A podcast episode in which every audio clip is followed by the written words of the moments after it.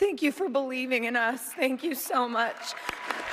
And if you are at home and you're sitting on your couch and you are watching this right now, all I have to say is that this is hard work. I've worked hard for a long time, and it's not about, you know, it's not about winning, but what it's about is not giving up. If you have a dream, fight for it. There's a discipline for passion, and it's not about how many times you get rejected or but you fall down or you're beaten up. It's about how many times you stand up and are brave and you keep on going. Thank you. No soy seguidor de los premios Oscar. Todo lo que sé es porque me he enterado a través de las redes sociales, pero cuando escuché el discurso de Lady Gaga, luego de ganar el premio a la mejor canción, me gustó tanto el discurso que quise compartirlo. Así es que sí, tal y como lo menciona en su discurso, si tienes un sueño, lucha por él. Hola a todos y bienvenidos a una emisión más de Todo Conta Podcast. Hoy es jueves 28 de febrero y sí, ya se está acabando el segundo mes de este año. ¿Cómo van con sus propósitos? Estoy más que contento de estar de nueva cuenta con ustedes en esta sexta emisión del podcast. Mi nombre es Israel Castro, Iscazur para los cuates, y les doy la más cordial de las bienvenidas a la emisión del podcast de esta semana, donde te platicaré sobre los temas que me hayan parecido interesantes y que según yo a ti también te puedan interesar. Aprovecho para mencionarte que ya estamos en Spotify por fin, lo cual me da mucho gusto porque de acuerdo con cifras de varios sitios de internet, este servicio de streaming llega prácticamente a todos los dispositivos de todas las plataformas. Así que ya no hay pretexto para no ponerte al día y por supuesto de no recomendarlo con tus colegas. Recuerda que puedes participar enviando un mensaje por WhatsApp, ya sea de texto o de voz, al 55 44 75 36 02. O bien por correo electrónico a israel.todoconta.com. Comenzamos.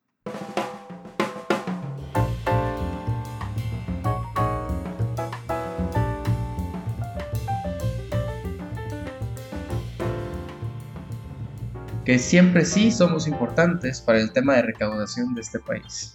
Eso lo manifestó la jefa del SAT a través de las redes sociales y cito a continuación.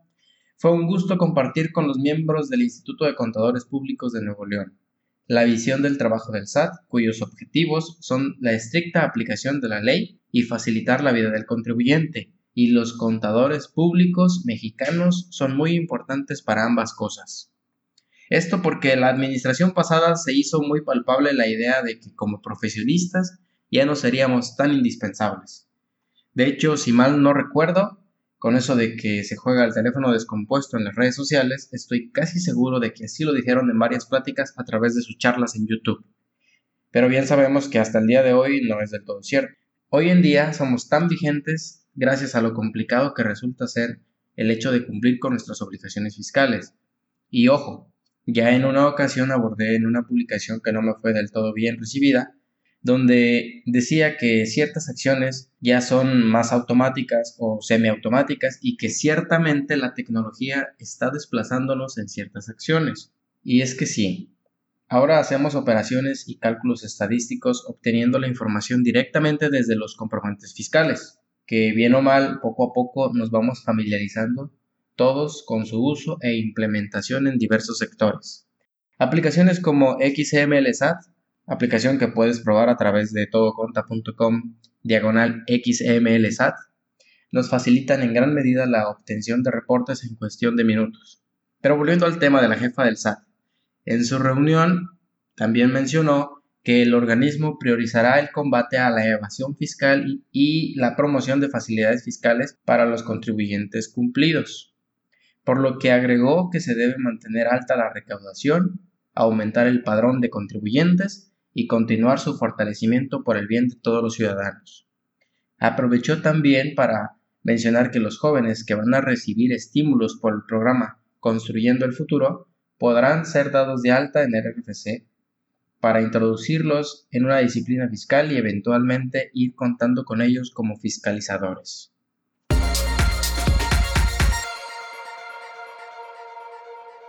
Hace unos días anuncié a través de la cuenta de Instagram de Todo Conta de la intención de querer hacer un en vivo donde iba a hablar sobre el cálculo del coeficiente de utilidad y del primer pago provisional que deben realizar las personas morales. En ese momento tuve problemas con la conexión o con la configuración del programa que iba a utilizar, el cual sigue pendiente ya que tengo preparada la plática, así que veré la forma de lanzarlo la siguiente semana. Bien, la intención con esta plática era mencionar algunos detalles particulares sobre el cálculo del coeficiente de utilidad y del primer pago provisional que realizan las personas morales. De acuerdo con la ley del impuesto sobre la renta, las personas morales deberán realizar pagos provisionales a cuenta del impuesto anual, y para ello necesitan determinar su coeficiente de utilidad. En términos matemáticos, el coeficiente de utilidad es el factor que muestra el porcentaje de utilidad que tuvo la empresa en el ejercicio anterior y que se considerará para el ejercicio siguiente.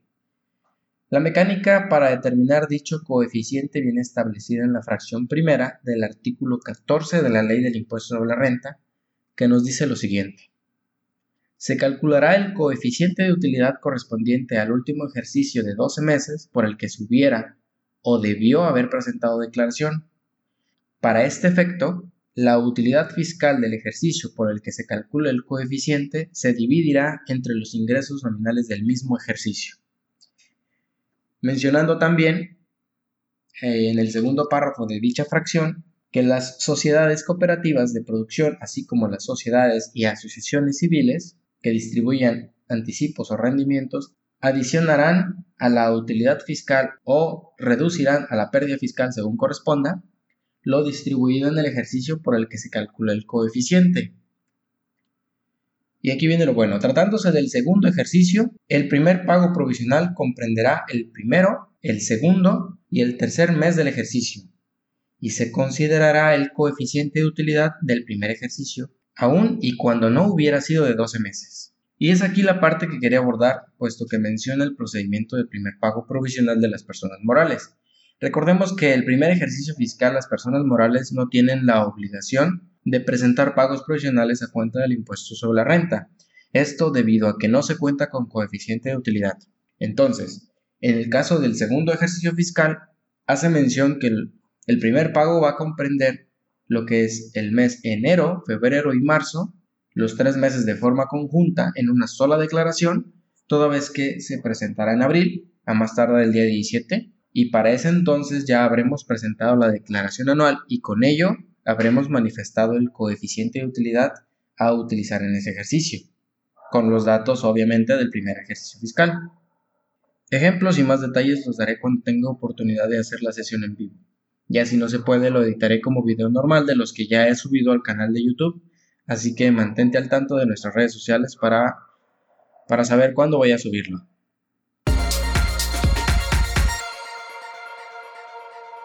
El pasado 21 de febrero se publicó la séptima modificación a la resolución miscelánea fiscal para el ejercicio 2018. Así es, tal y como lo acabas de escuchar. Ya estamos en 2019 y esta administración sigue sin publicar las reglas para este año. Y no solo eso, sino que está publicando asuntos relacionados con el ejercicio anterior. En esta séptima modificación se contemplan solo dos puntos. El primero de ellos, los días inhábiles del SAT del año pasado y el segundo es el factor de acumulación por depósitos o inversiones en el extranjero. Ese mismo día se publicaron también la resolución de facilidades administrativas para este año. Entre las facilidades abarcan dos sectores, que son el primario y el de autotransporte de carga y de pasajeros. Desde siempre son los únicos que han recibido facilidades administrativas de este tipo. Creo yo que debemos hacerle ver a, a través de las redes sociales, ahora que están muy activos, a las autoridades fiscales de que existe un sector que bien nos vendrían facilidades administrativas. Y me refiero al nuestro, por supuesto. Que yo sepa, nunca hemos recibido facilidad alguna. Y ahí sí, no me dejarán mentir, sin nuestra labor, la recaudación en nuestro país no sería la misma. Una vez platicando con un amigo me dijo, ay, pues ustedes saben la ley y deberían buscarle el modo para no pagar. Y es que no se trata de eso, sino que se reconozca públicamente mediante un estímulo el hecho de que nuestra acción es tan importante como cualquier otro sector en la economía de nuestro país. ¿O tú qué opinas? A partir del 1 de enero de este año, se volvió obligatorio el registro del subsidio para el empleo causado. Esto de acuerdo con el procedimiento establecido en el apéndice 5 de la guía del llenado de recibo de nóminas. Esto debido a que la autoridad se le pasó a mencionar este detalle y no fue sino hasta una actualización en la guía que se llevó a cabo más o menos a mediados del año pasado. En esta guía se menciona que el procedimiento anterior sería opcional desde su publicación, siendo obligatoria para este año, a partir del 1 de enero. Si por alguna razón, lo cual desde mi punto de vista así debe ser, optaste por aplicar este procedimiento, deberás hacerlo con el timbrado de todo el año. La mecánica del cálculo del impuesto sobre la renta anual, al contemplar el subsidio, eh, se debe considerar el que le correspondió al trabajador durante todo el año y no el que se le entregó, dado que no se pide en el timbrado de nómina si durante los pagos efectuados no resultó mayor el subsidio en contra del ISR causado. Para habilitar la captura de dicha información deberás realizar lo siguiente. Número 1. Ingresar el valor de un centavo en el campo otro tipo pago utilizando la clave 02, subsidio para el empleo efectivamente entregado al trabajador. Punto número 2. Con esto tu programa de timbrado de nómina deberá habilitar la sección de subsidio al empleo y es ahí donde te pedirá que ingreses el valor que le corresponde de acuerdo al anexo 8 de la resolución miscelánea fiscal. Este problema se hizo notorio ahora que la autoridad ha dispuesto de una aplicación para la determinación del impuesto anual de los trabajadores y que en la mecánica del cálculo anual incluye el subsidio anual que le correspondió al trabajador y no el que efectivamente se le entregó, con lo cual pues se han detectado algunos errores en el visor de nóminas, sobre el que platicamos la semana pasada. ¿Recuerdan cuando Uber tenía problemas con los taxistas locales a donde quiera que llegaban?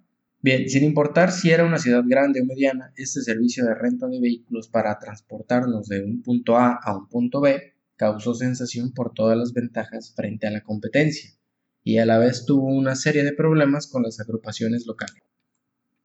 Desde la tecnología implementada, donde uno podía obtener un taxi que llegue a tu ubicación sin tener que mediar con una telefonista, hasta las múltiples formas de pago, entre ellas, por ejemplo, poder pagar con tarjeta o con PayPal, la calidad directamente con el servicio de las unidades, en fin, toda una experiencia al viajar, eso sin contar con las tarifas mucho más económicas que el servicio tradicional, era obvio que todos íbamos a optar por ese servicio. El problema siempre han sido los sindicatos y cámaras del sector que vienen a corromper todo y a volver algo tan sublime en algo de lo que todos venimos huyendo, y es que ahora el golpe lo recibe Airbnb. Airbnb, para quienes no lo conozcan, es un servicio de renta de casas o departamentos, misma mecánica de Uber, donde a través de una aplicación, ya sea en tu celular o en un equipo de cómputo, seleccionas de un catálogo determinadas casas, departamentos, cuartos de diferentes partes del país y del mundo. Personalmente he tenido la oportunidad de utilizarlo y puedo decirte que es una maravilla. Tiene precios muchísimo más competitivos, puedes obtener lugares de alojamiento en lugares muy concurridos donde pagar un hotel te saldría mm, en más o menos dos mil pesos la noche y eso bajita la mano. En Airbnb los encuentras por menos de la cuarta parte, te lo aseguro. Además de ello, es, eh, o por lo menos es lo que a mí me tocó vivir, la renta de una casa junto con otras personas hace que la experiencia sea aún más interesante, pues las personas llegan a la misma casa y vas conviviendo y conociendo ideas y costumbres nuevas. Todo esto, claro, con la seguridad de que el usuario es calificado y revisado y pueden dar aviso a las personas que rentan para una mayor seguridad de ellos y de nosotros como usuarios. Pero en fin, volviendo al tema, esta semana se publicó en distintos medios el hecho de que el secretario de Turismo, Miguel Torruco, anunció que ya solicitó apoyo a Hacienda para emparejar las condiciones de la plataforma con los hoteles tradicionales. Y menciono, con esto Airbnb será fiscalizado como cualquier centro de hospedaje para evitar la sobreoferta de habitaciones y la competencia desleal con los hoteles establecidos en el país. ¿No les digo? Venimos huyendo de toda esta parte burocrática y parece ser que todo lo que toca el gobierno lo echa a perder. Y no me malinterpreten. Estoy a favor de que todos paguemos impuestos. Todos. Airbnb, por ejemplo, deberá pagar impuestos o debería pagar impuestos por las ganancias al ser intermediario y los dueños de los alojamientos por el dinero que reciben al incrementar su patrimonio. Esto lo sabemos de sobra. De hecho, estoy preparando un material donde te explico algunas cosas más a detalle y con ello intentar poner mi granito de arena para fomentar la cultura fiscal en México. Pero de ello ya sabrán más adelante porque todavía no sé bajo qué formato lo estaré publicando.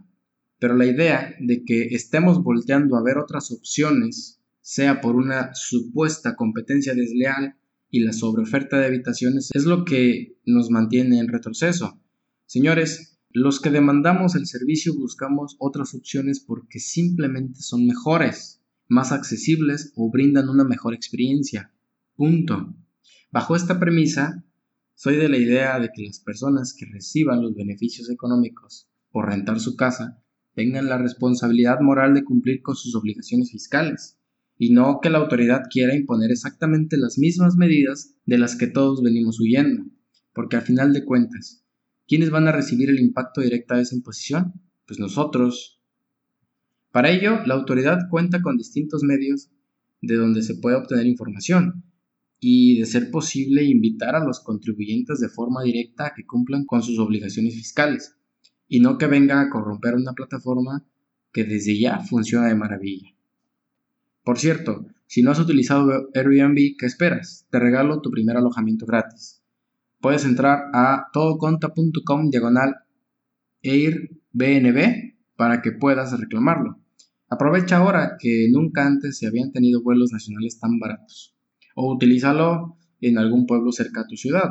Tampoco tienes que viajar tan lejos para desconectarte un rato y tener una vida plena.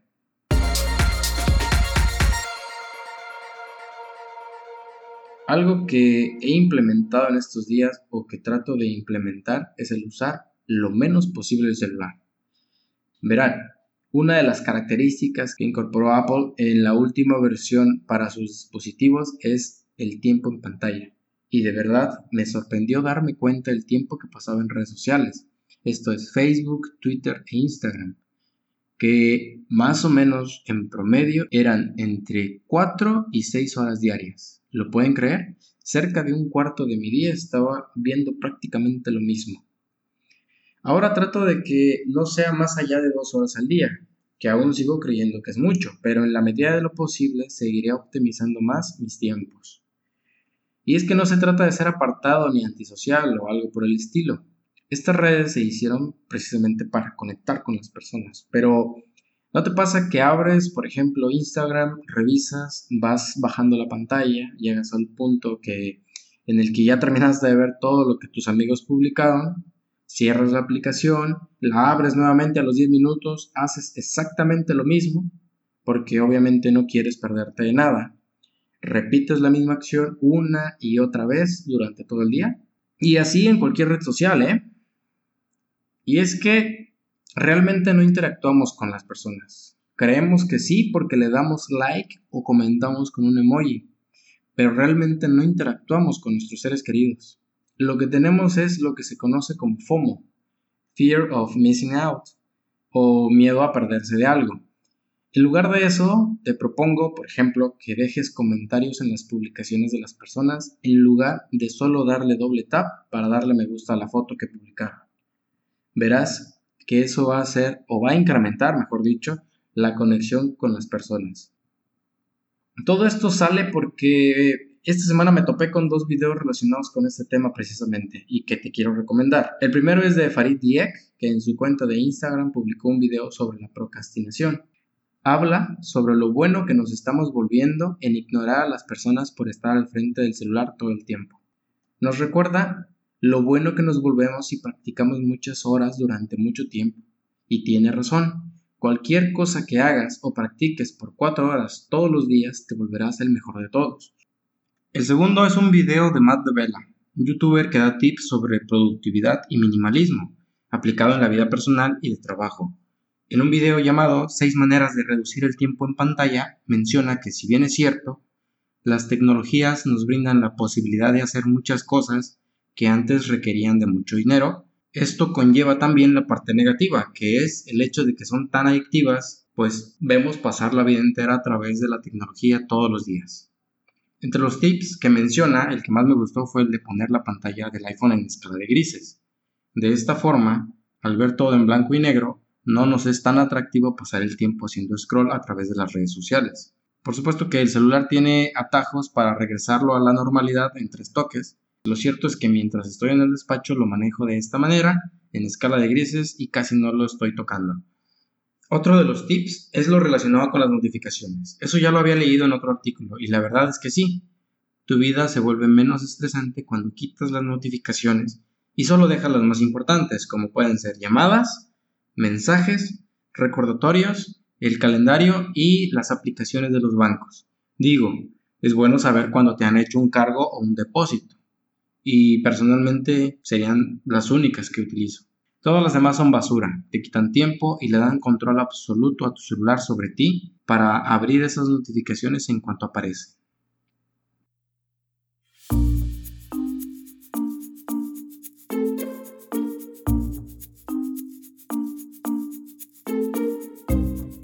Así llegamos otra vez a la parte final de este podcast, espero lo hayas disfrutado.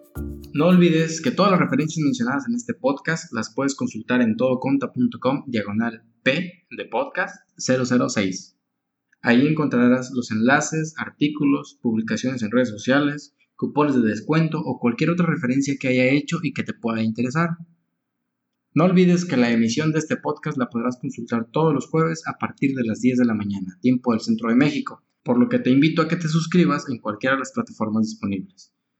Seguimos teniendo problemas para aparecer en iTunes. Eh, ya me he puesto en contacto directo con ellos para ver de qué manera me pueden apoyar para resolverlo. Pero la buena noticia es que, como te dije al principio, ya puedes escucharnos en Spotify. Si te gustó el contenido, no olvides compartirlo, eso me ayuda bastante a seguir llegando a más y más gente. Por ahora me despido, no olvides seguirme en mis redes sociales, en Twitter, Facebook e Instagram me puedes buscar como todo conta o bien, si quieres ver mis historias y ver cómo hago el ridículo en ocasiones, puedes buscarme como Vizcazur. Yo me despido, hasta la próxima.